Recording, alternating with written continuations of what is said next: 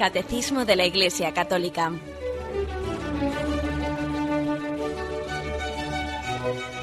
Un programa dirigido por Monseñor José Ignacio Munilla, Obispo de San Sebastián.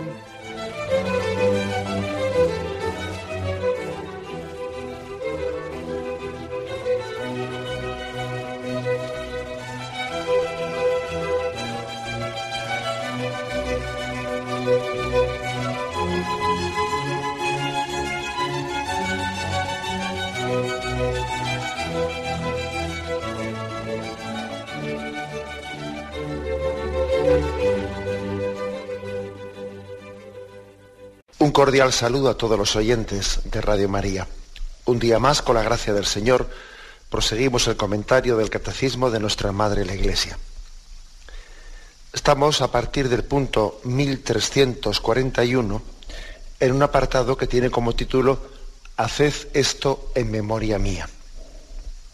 Son cuatro puntos del 1341 a 1344 que explicitan pues esta expresión, haced esto memoria mía.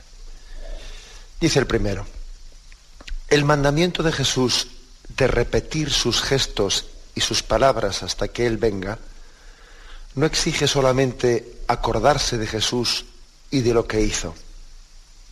Requiere la celebración litúrgica por los apóstoles y sus sucesores del memorial de Cristo, de su vida, de su muerte, de su resurrección y de su intercesión junto al Padre. Bien, recordamos que Jesús en la, en la misma institución de la Eucaristía nos insistió también en la, en la necesidad de prolongar ese gesto. Haced esto en memoria mía. Las palabras eh, de la consagración han incluido no únicamente lo que allí hizo Jesús, sino también el mandato de que se prolongase. Haced esto en memoria mía. Podía haber, la Iglesia podía haber entendido, ¿no? Que ya esas palabras de haced esto en memoria mía ya no formaban parte de la consagración, que la consagración era estrictamente tomad y comed, tomad y bebed y punto. No, no, la Iglesia entendió también que el haced esto en memoria mía formaba parte de esas palabras consacratorias. Porque se estaba, como hemos tenido ocasión de explicar, se estaba también no únicamente fundando, no únicamente se estaba poniendo el fundamento del sacramento de la Eucaristía, sino también del sacramento del sacerdocio, del orden sacerdotal. Eucaristía y orden sacerdotal ambos sacramentos son instituidos por Cristo en ese momento, en el momento de, la última cena. En el haced esto en memoria mía, hay implícitamente, ahí también está instituido el orden sacerdotal, porque es que, como, como vamos a explicar ahora, supone una prolongación del sacerdocio de Jesucristo, esa, esa celebración. Fijaros que aquí dice, requiere la celebración litúrgica por parte de los apóstoles y sus sucesores del memorial de Cristo. Es decir, para que la Eucaristía sea posible, sea válida, para que exista eh, Eucaristía, es del todo necesario pues que haya un sucesor de los apóstoles, un obispo, un sacerdote, que la celebren. Sin eso no, no hay Eucaristía. Lo cual es importante, ¿no? Porque es que a veces en ciertas teologías o formas de ver las cosas pues de raíz protestante que a veces se nos han infiltrado ¿eh? en el seno de la Iglesia Católica, pues parece como se presenta la Eucaristía como si fuese la oración del pueblo. Hombre, pues claro que la, la Eucaristía es la, oración del pueblo, pero la oración del pueblo presidida, es presidida por un sucesor de los apóstoles o por un sacerdote, ¿no? Presidida por Cristo cabeza. Nosotros no, no, no podemos admitir eh, en esa fe católica que tenemos, con esa estructura sacramental en la que partimos de la sucesión de los apóstoles, no podemos admitir pues, una visión de la Iglesia de tipo asambleario. No, eso no es católico. Nuestra asamblea no es asamblea si no está presidida por Cristo cabeza. Y Por ejemplo, ¿eh? pongo un par de ejemplos para que se vea esto con claridad. Cuando, cuando por la escasez de sacerdotes en algunos lugares se celebra pues, los domingos o una liturgia de la palabra que está animada bien sea por un seglar o por una religiosa en la que se proclama las lecturas de la, palabra de Dios, quizás se da una pequeña, una breve explicación, se hacen las, se hacen las peticiones de la, oración universal, si, si está también, si es posible, se distribuye la comunión, la Sagrada Comunión que fue consagrada en alguna Santa Misa cuando estuvo para allí el, pues un sacerdote celebrando la Eucaristía, cuando se celebra ese tipo de celebraciones hay que tener mucho cuidado en no decir cosas como hemos tenido una misa celebrada por, por, uno del pueblo, por un seglar, nos ha hecho una misa, o ha venido una religiosa a celebrar una misa. Bien, eh, pues tenemos que tener cuidado de no utilizar esas palabras. Incluso he escuchado yo palabras que dicen, pero bueno, qué, bien lo ha hecho, si, ha celebrado la misa mejor que, mejor, que, mejor que el cura. Y bueno, pues es que estamos confundiendo cosas, ¿no? Y no tenemos que permitir que eso se nos infiltre. La Santa Misa es el sacrificio de Cristo que solamente es posible a tenor de aquellas palabras de Jesús, haced esto en memoria mía, y Jesús se las dijo a sus apóstoles. Que luego en una circunstancia determinada no hay sacerdotes y se celebra pues esa, una liturgia de la palabra. Bueno, pues en ella precisamente rogamos al dueño de la mies que envíe operarios a su mies. Y no hacemos eso como una especie de mm, algo que ensombrece a la Santa Misa, no, sino que humildemente lo hacemos que a falta de la Santa Misa el pueblo se une orando, orando y suplicando también, ¿no? Pues el, que esa parroquia que ahora no tiene, no tiene sacerdote pueda volver a estar presidida sacramentalmente también, ¿no? Por un, por un sacerdote. Recuerdo haber escuchado el testimonio de un, de un católico de estas iglesias mm, de Oriente, en cuya, en cuya iglesia, en cuya parroquia durante largo tiempo habían tenido la ausencia del sacerdote porque había sido encarcelado. Y contaba él cómo todos los domingos la comunidad se había continuado reuniendo, haciendo una liturgia de la palabra como buenamente podían, ¿no? Porque tampoco estaban ni siquiera muy, muy preparados para ello, ¿no? Pero que habían hecho el signo, hay signos que son contundentes, ¿no? Habían hecho el signo domingo tras domingo durante varios años de poner encima del altar una casulla, una estola, como queriendo con ello decir, nos falta el sacerdote. Y sin el sacerdote no tenemos Eucaristía. Nos juntamos aquí para rezar a Dios, para exponerle nuestras súplicas, pero mm, sabemos muy bien que esta asamblea no, nos va a confundir las ideas con el paso del tiempo, o sea, no vamos a caer en el error de pensar que esto suple la misa, no, sabemos que hay una carencia. Suplicamos ¿no? a Dios fervientemente que llegue un día en que aquí se celebre de nuevo la Eucaristía. Y contaba él, como todos los domingos, pues con esa ese altar en el que estaba puesto pues la casulla y una estola, etcétera, toda la comunidad se reunía en torno a ello. Había una conciencia tan grande y tan viva de lo que era el sacerdocio y la Eucaristía que allí no tenían ese peligro como tenemos nosotros a veces, ¿no? De, de confundir, pues, lo que es la Eucaristía con una asamblea del pueblo y tal, que no, que no, que no es ninguna asamblea del pueblo, que es una acción, acción de Cristo presidida por Él, cuando él junta, eh, él junta a sus discípulos y celebra la Eucaristía en torno a él. También una explicación más para que entendamos esto.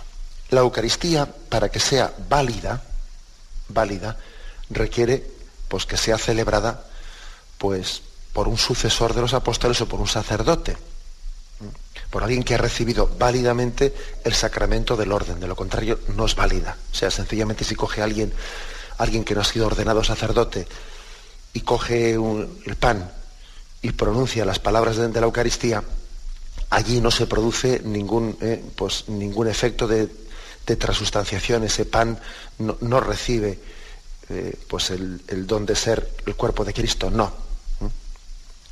Aunque está haciendo, pues hay que decir que está haciendo un signo de, pues quizás sacrílego de falta de respeto, de estar allí como emulando, haciendo un pequeño teatro, ¿no?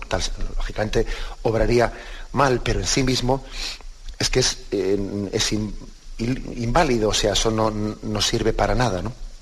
Ahora, imaginemos, por ejemplo, el caso de un sacerdote que se ha secularizado.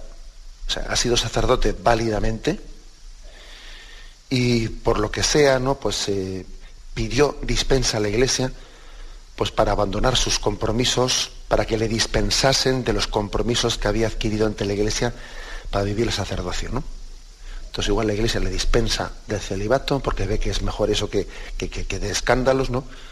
le preserva de ello, perdón, le dispensa de ello, pero la Iglesia, cuando le dispensa a un sacerdote del ejercicio del sacerdocio, también le manda, le ordena que no siga ejerciendo el sacerdocio, de no ser que haya un peligro grave, ¿eh? en el cual, pues imaginémonos en el contexto de un accidente, en el contexto de una necesidad grave, pues un sacerdote secularizado puede administrar los sacramentos.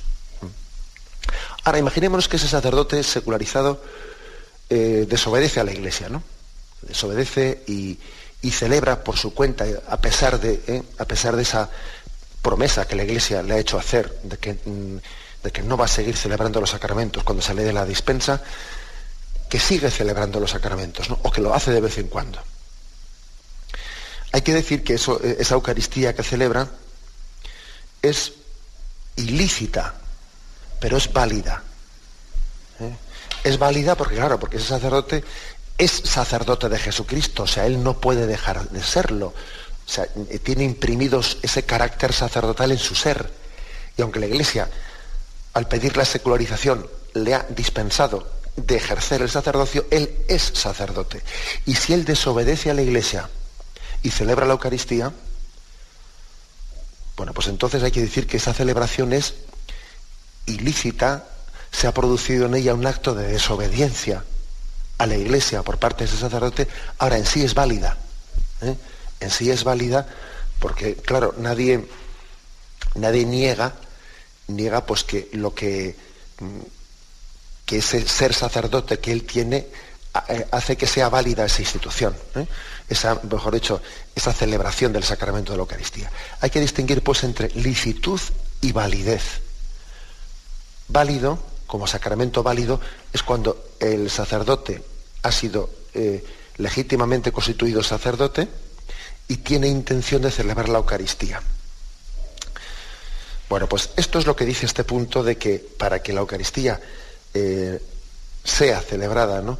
Hace falta que haya pues un, un ministro ordenado que la celebre y que haga de esa, de esa liturgia el memorial vivo de la celebración de Jesucristo. Bien, una cosa más añade este punto. Aquí se nos pone a colación 1 Corintios 11, versículo 26. Asimismo tomó también la copa después de cenar diciendo, esta copa es la nueva alianza en mi sangre. Cuantas veces la bebiereis, hacedlo en memoria mía. Pues cada vez que coméis este pan y bebéis este cáliz, proclamáis la muerte del Señor hasta que vuelva. Bien, un pasito más, pues también en este punto primero se, nos está eh, recordando que la institución de la Eucaristía es una proclamación de la muerte y resurrección de Jesús hasta que Él vuelva. Hasta la parusía, hasta que Cristo venga como juez de vivos y muertos, hasta entonces, la Eucaristía está haciendo plenamente presente a Jesucristo. La Eucaristía es pues un sacramento para el camino, para tener presente a Cristo mientras vamos de camino, mientras que Él vuelva. después de las palabras de la consagración, recordáis cómo el sacerdote, después de que se arrodilla por segunda vez, hace la genuflexión ante el cáliz recién consagrado, dice, este es el sacramento de nuestra fe. Y el pueblo responde, anunciamos tu muerte proclamamos tu resurrección. Ven Señor Jesús. Hay también otra invocación. Aclamad el misterio de la redención. Y otra, estamos más acostumbrados a la primera, ¿no? Pero también hay otra fórmula que, eh, que ofrece la Iglesia que dice, cada vez que comemos de este pan y bebemos de este cáliz, anunciamos tu muerte, Señor, hasta que vuelvas. Otra tercera fórmula litúrgica, que esta todavía pues, la, solemos hacer menos, es menos, menos frecuente hacerla. Dice el sacerdote, Cristo se entregó por nosotros, y responde el pueblo, por tu cruz y resurrección nos has salvado, Señor. O sea que el momento de, de la consagración, ese haced esto en memoria mía, es un momento en el que la liturgia la liturgia se sirve de este momento, bueno, eh, proclama en este momento que la Eucaristía hace presente el misterio de la muerte y resurrección de Cristo hasta que Él vuelva especialmente. Una vez que ya ha vuelto, pues ya no será necesario. ¿eh? Me, explico, o sea que, que cuando tenga lugar ya la parusía, cuando Cristo lo sea todo en todos, cuando todos ya formemos parte de esa Jerusalén celestial, pues entonces no, no hará falta estar eh, recordando el memorial de la muerte y resurrección de Cristo, porque allí ya estaremos en, en la eterna presencia del Cristo que lo es todo en todos. Pero mientras tanto es la Eucaristía la que mantiene la lámpara encendida de aquellas vírgenes sensatas, esperando a que Él vuelva. Celebrar la Eucaristía es ser virgen sensata que no se duerme, a la espera de la llegada del esposo y está en vela esperando a que Cristo vuelva. Es bueno que mientras que celebramos la Eucaristía, pues pensemos en esto más de una vez, cuando vamos a la Santa Misa, que digamos, voy a la misa porque espero que Él vuelva. Enciendo mi lámpara y la voy a alimentar, porque no sé si la noche es larga, si va a ser más corta, no lo sé, a qué hora llegará, pero sé que en la Eucaristía alimento mi esperanza. Anunciamos tu muerte, proclamamos tu resurrección. Ven, Señor Jesús, cada vez que comemos de este pan y bebemos de este cáliz, anunciamos tu muerte, Señor, hasta que vuelvas. Vamos a meditarlo brevemente y continuamos.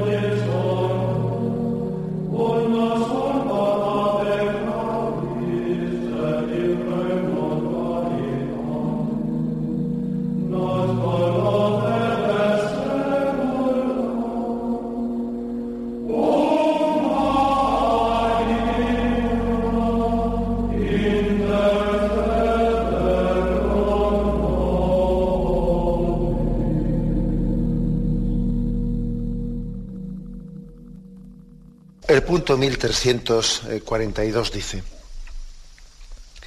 desde el comienzo la Iglesia fue fiel a la orden del Señor. Se refiere a la orden de haced esto memoria mía. Fue fiel a la orden del Señor. De la iglesia de Jerusalén se dice, y aquí pone una cita de Hechos de los Apóstoles capítulo 2, acudían asiduamente a la enseñanza de los apóstoles, fieles a la comunión fraterna, a la fracción del pan y a las oraciones. Acudía en el templo todos los días con, perseverancia y con un mismo espíritu.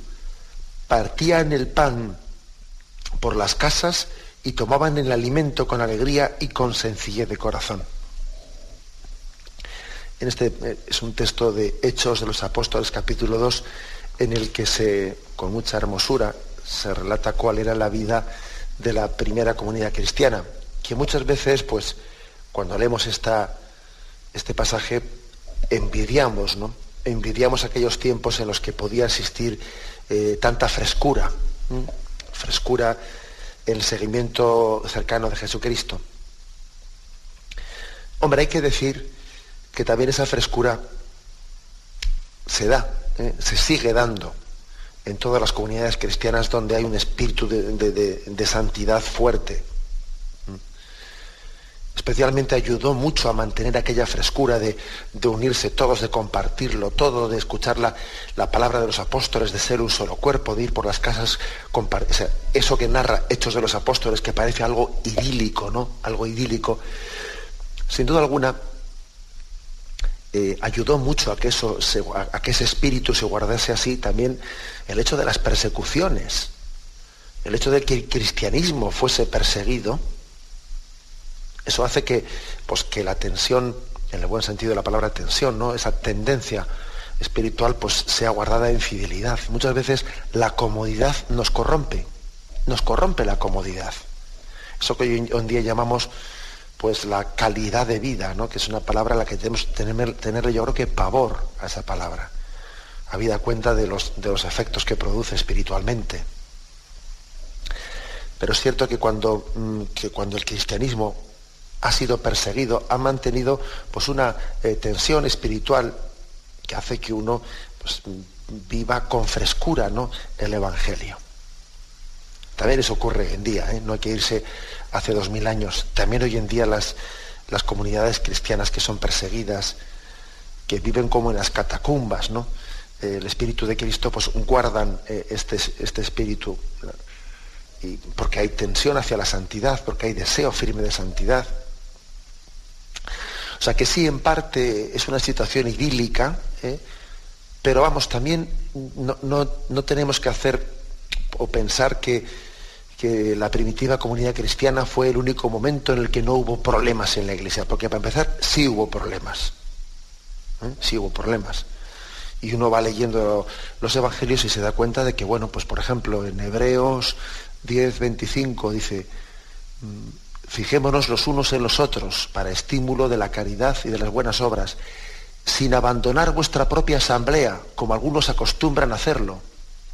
Por ejemplo, ya, se ve en este texto que ya comenzaban algunos a abandonar la asamblea, abandonar la celebración dominical y pega un tirón de orejas. Si estuviese hoy en día Aquí quien escribió esa carta de los hebreos me parece que más que un tirón de orejas no se iba a hacer otra cosa, ¿eh?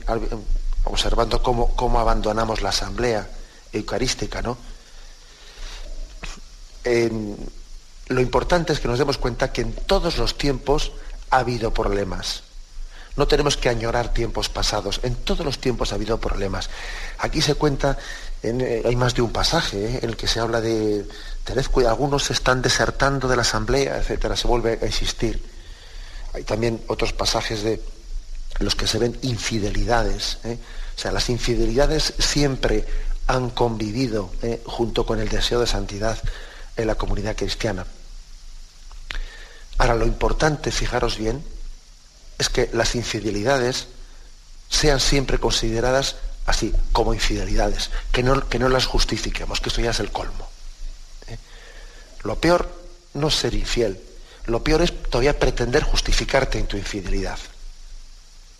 Lo peor es pretender todavía ideologizarlo y decir que, bueno, pues que, que han cambiado los tiempos, es que ya no sé qué, ¿eh? es que eso es lo peor.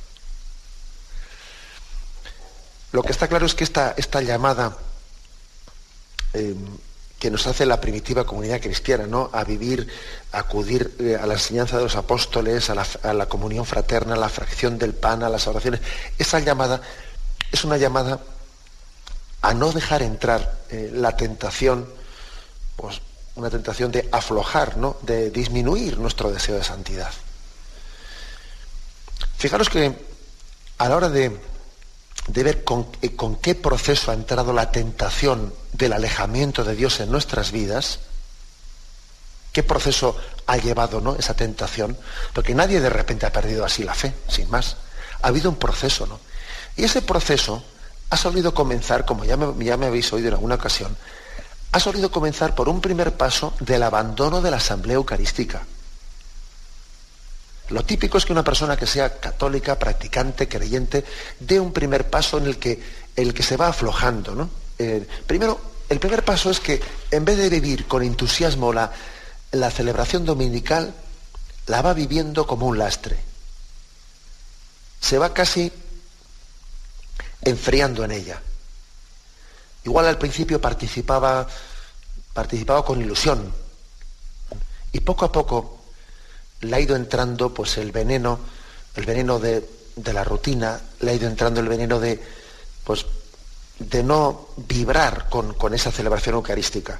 Al principio igual pues colaboraba en, la, en la, parroquia, leía las lecturas, estaba eh, cerca del altar.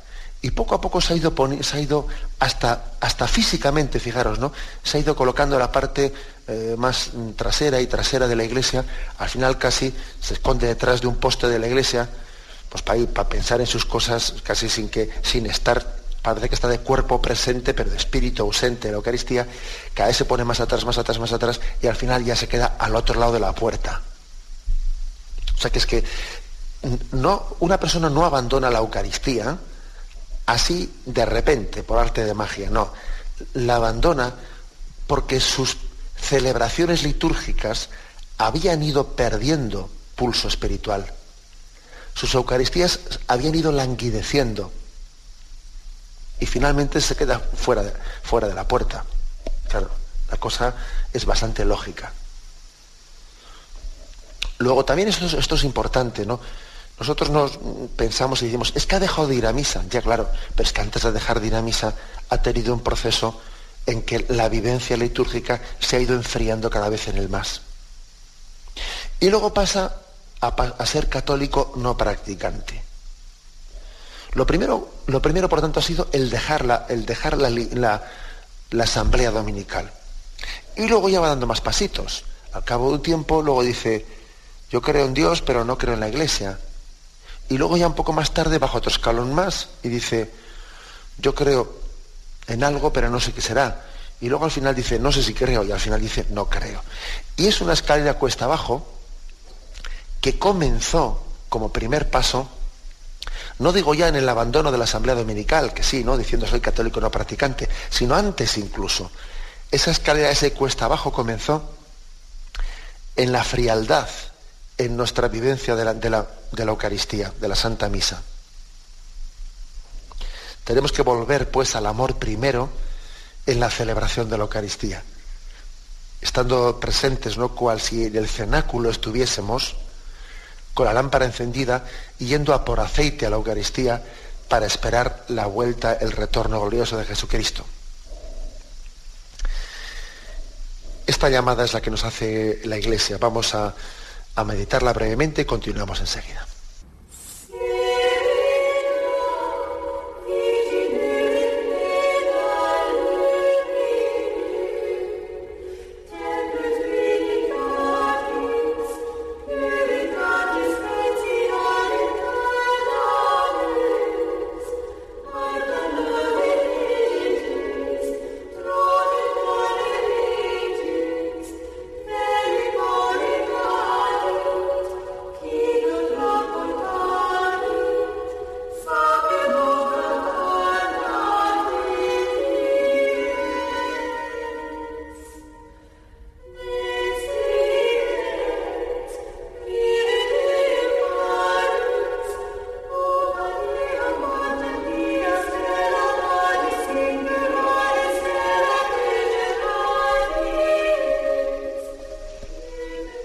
Punto 1343 dice así. Era sobre todo el primer día de la semana, es decir, el domingo, el día de la resurrección de Jesús, cuando los cristianos se reunían para partir el pan. Desde entonces hasta nuestros días, la celebración de la Eucaristía se ha perpetuado, de suerte que hoy la encontramos por todas partes en la Iglesia, con la misma estructura fundamental. Sigue siendo el centro de la vida de la Iglesia. Es impresionante pues, pues darnos cuenta de la fidelidad que ha asistido en la Iglesia aquella palabra de Jesús, haced esto en memoria mía. La Iglesia se lo tomó en serio, muy en serio se lo tomó. Sabía que estaba recibiendo un mandato clave, central de Jesús. Celebrad esto hasta que yo vuelva. Y hasta que Cristo vuelva, nos juntamos todos los domingos, incluso todos los días, ¿no? pero especialmente todos los domingos, celebrando la Eucaristía. Hay una, una, pues una, expectación eh, impresionante y además yo creo que a veces viene bien recordar estas raíces, estas raíces de transmisión. Nosotros no es que creamos, entendedme bien, en una especie de arqueologismo, ¿no? No, o sea, cuando hablamos de la historia de la Iglesia, no nos interesa tanto el arqueologismo, la, pero sí, sí la tradición, sí la tradición, sí darnos cuenta de las raíces tan profundas que tiene nuestra fe católica. Hace poco, pues, eh, pasé, ¿no? visitaba yo aquí en, pues en Palencia, en venta de baños, me contaba una persona pues, que había una, una ermita, una basílica, mejor dicho, ¿no? Una basílica nada más ni menos que visigótica, previa, ¿no? Al, al románico, antiquísima. Y cuando la vi me, quedé impactado, ¿no? De esa, de esa basílica visigótica que yo creo que habrá poquísimas en el mundo, ¿no? Con esa antigüedad. Y me, y me decían pues que en ella se ha celebrado, pues en estos pues ni más ni menos estamos hablando de 1500 o 1600 años, ininterrumpidamente la Eucaristía. ¿Mm? Ininterrumpidamente la Eucaristía se ha celebrado en ella, ¿no? Bueno, como os podéis imaginar, aquí lo importante no es el edificio. Nosotros no somos una especie de arqueólogos. No es que nos interesen las piedras, pero es verdad que nos interesa esto en, en la medida en que son una memoria viva, memoria viva de la tradición de la Iglesia porque también una religiosidad que no tenga raíces históricas, eh, que nazca pues, en, sí misma, que se dé a luz a sí misma, pues eh, tiene muchos peligros, ¿no? Tiene el peligro de caer, de ser objeto de tu propia subjetividad. Nosotros no nos damos a luz a nosotros mismos, sino que nos entroncamos nos entroncamos en una tradición que durante dos mil años está siguiendo a Jesucristo. Y eso nos tiene que ayudar a ser muy humildes. Porque yo la verdad, yo, no la invento, yo la recibo, que es muy distinto. Mm, que es muy yo, yo no soy el redentor del mundo. Yo lo que hago es recibir el don de Cristo, redentor del mundo, a través de la iglesia. Esto es importante. ¿eh? No se trata aquí de ser unos arqueólogos y de estar hablando siempre de cosas del pasado. No es eso. Pero es que un pueblo sin raíces está condenado a su desaparición. Es que una religiosidad sin tradición es como, es en el fondo, pues una especie de invento nuestro. Es que es un invento nuestro. Una religiosidad sin tradición. Tenemos que tener, yo diría, un, un sano orgullo de, nuestras tradiciones y nuestras raíces. ¿no? Por eso la Iglesia hace esfuerzos tan grandes como ese famoso de las edades del hombre. Cuando la Iglesia se esfuerza y hace un esfuerzo que además es que es complicado, ¿eh? de, poder poner en marcha exposiciones como el de las, la, de las edades del hombre, que ahora todavía sigue, ¿no? Y lleva años ya haciéndose, ¿no? Pues daros cuenta que lo hace lo hace no para hacer un servicio al arqueologismo, no, no. Lo hace para que el pueblo de Dios caiga en cuenta de sus raíces, de esa tradición que ininterrumpidamente, ¿no? durante dos mil años, nos ha, ha prolongado el mandato de Jesús, haced esto en memoria mía. Y eso es muy importante, ¿no? Para que en medio de nuestras crisis nos acordemos de cómo nuestros mayores han sido fieles en el momento de, persecución y en momento de prueba. Yo en muchas ocasiones cuando, cuando me he juntado con los, con los padres que presentan a sus niños a la iglesia para pedir el bautismo, hablando con ellos, les he hecho referencia a, a este hecho. ¿Habéis pensado en alguna ocasión cómo vuestra fe se engarza en una transmisión como tú eres, eh, eres cristiano y pides ahora el bautizo de tu hijo porque tu padre te lo transmitió a ti y tu abuelo lo hizo y tu bisabuelo y así y así vamos hacia atrás, ¿no? En una historia de transmisión fiel de la, de la fe. Y a una vez les he dicho, ¿tú has pensado cómo tu, cómo tu familia transmitiría la fe, por ejemplo, en los tiempos de la invasión musulmana en España? Qué sacrificios, ¿no? qué testimonios heroicos tuvieron que vivir mis antepasados para ser fieles en aquellos siglos ¿no? en los que España estuvo invadida por los musulmanes. Y gracias a su fidelidad, ¿no? pues ahora yo, yo pido a la iglesia el bautismo de mi hijo. Yo me estoy entroncando en, una, en un pueblo de Dios que ha sido fiel a Cristo con sus pecados, ¿no? Pero ha sido, ha, permanecido sustancialmente fiel durante dos mil años. Y es que esto nos tiene que hacer ser muy humildes, darnos cuenta de que vivimos también gracias a, al, pues al ejemplo de muchos testigos de Cristo ¿no? que nos han iluminado en todos estos años.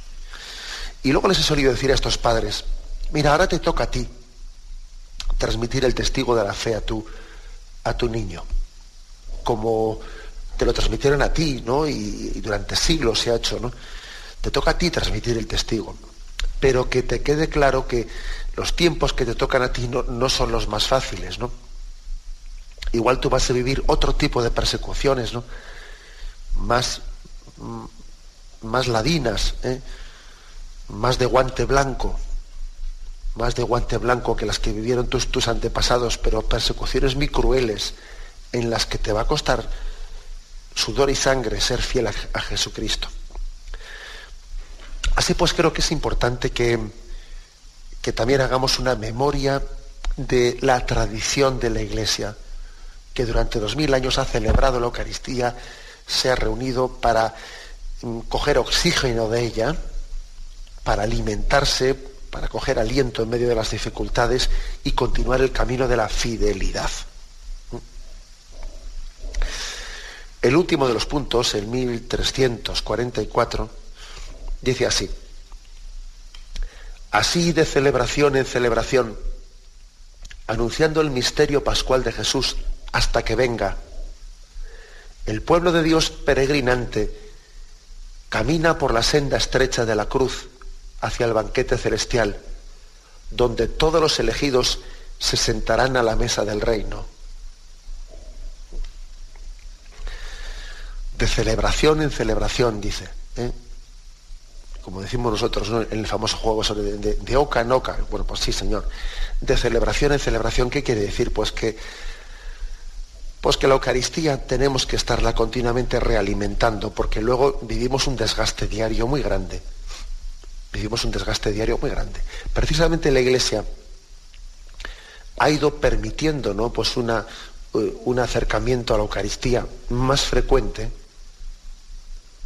consciente de que, de que en este desgaste tan grande que tenemos, pues necesitamos alimentarnos más. Fijaros que hubo siglos en la iglesia en los que, en los que uno se acercaba a comulgar pues una o dos veces al año. Esa era la costumbre, esa era la tradición. Por cierto, siglos también, vamos, en los que había santos como Santa Teresa y otros muchos santos que, digamos, que tenían ese tipo, ese tipo de costumbre ¿eh? en aquellos momentos la Iglesia cada vez ha ido invitando a, sus, a sus hijos a que se acerquen con más frecuencia a la comunión, hasta incluso de hacerlo, aconsejarles hacerlo diariamente, ¿no? ¿Por qué? Pues porque es consciente de que, de que en, este, en esta situación de sequedad del espíritu eh, tan grande en, la que estamos, pues por un mundo tan materialista, eh, tan de espaldas ¿no? a los valores del Evangelio, necesitamos alimentarnos, si no el alma se seca.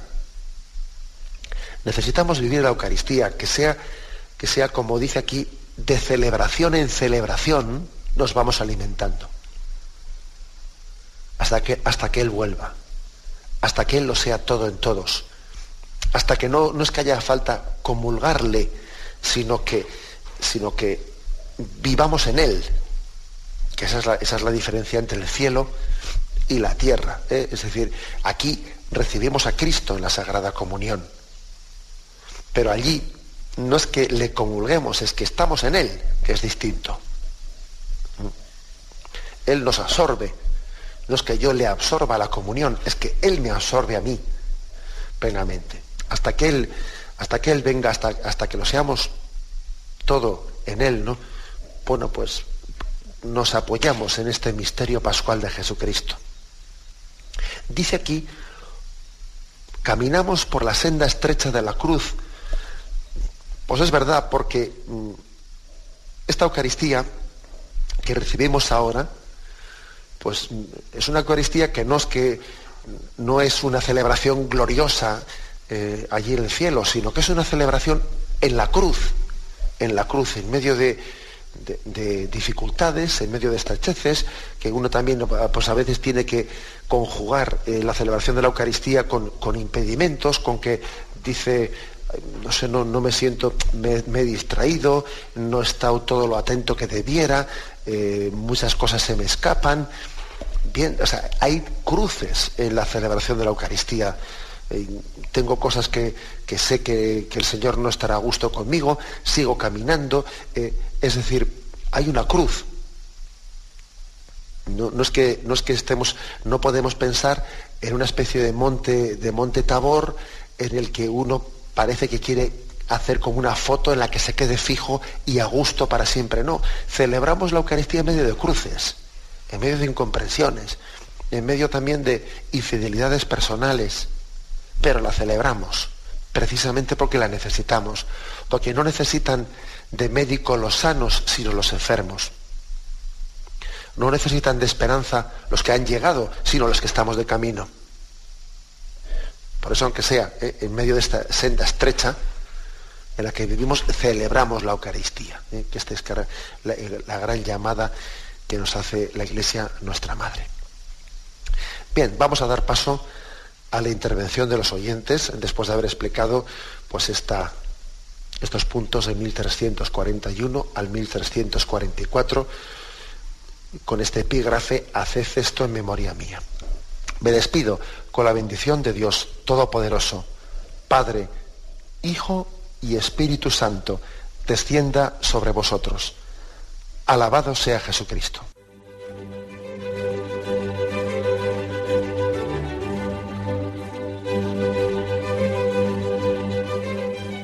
Finaliza el Catecismo de la Iglesia Católica, un programa dirigido por Monseñor José Ignacio Munilla, obispo de San Sebastián.